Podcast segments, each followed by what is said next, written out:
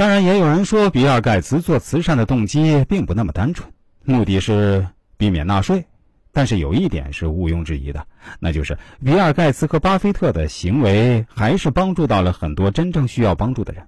所谓“危机见人心”，在二零零八年四川大地震的时候，我们社会上救灾救难可歌可泣的事例许多许多，但也有保己不救人的范跑跑。以及建造豆腐渣教学楼的利己害人的建筑商，继续发扬“我为人人”精神，使“我为人人，人人为我”的共利和谐达到高境界。比如《礼记》中对大同社会景象是这样描写的：“大道之行，天下为公，选贤与能，讲信修睦。古人不独亲其亲，不独子其子，是老有所终，壮有所用，幼有所长。”寡孤独废疾者，皆有所养。男有分，女有归。或物其弃于地也，不必藏于己；利物其不出于身也，不必为己。是故谋闭而不兴，盗窃乱贼而不作，故外户而不闭，是谓大同。这样的大同社会，我不知该称它为唯公主义还是乌托邦呢？这恐怕就是一桩仁者见仁，智者见智的公案了。我们接下来说说自助、人助、天助的关系。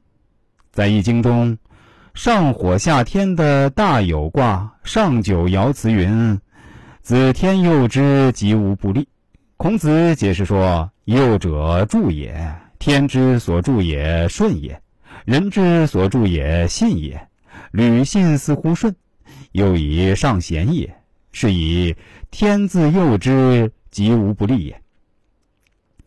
易经从表面上看是占卜之书，从本质上看，则是探索宇宙变化规律和人生奥秘的著作。且以易经为源头活水的中国文化，可以说是根本没什么迷信的。中国人总是说人助天助，归根结底要靠自己。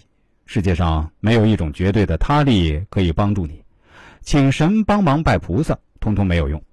例如，有两位基督教徒打官司，各方都祷告请神帮助打赢这场官司，上帝也一定感到为难，帮哪一个好呢？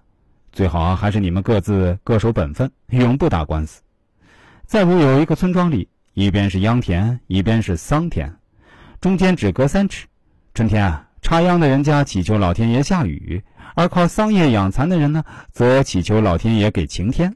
老天爷怎么帮呢？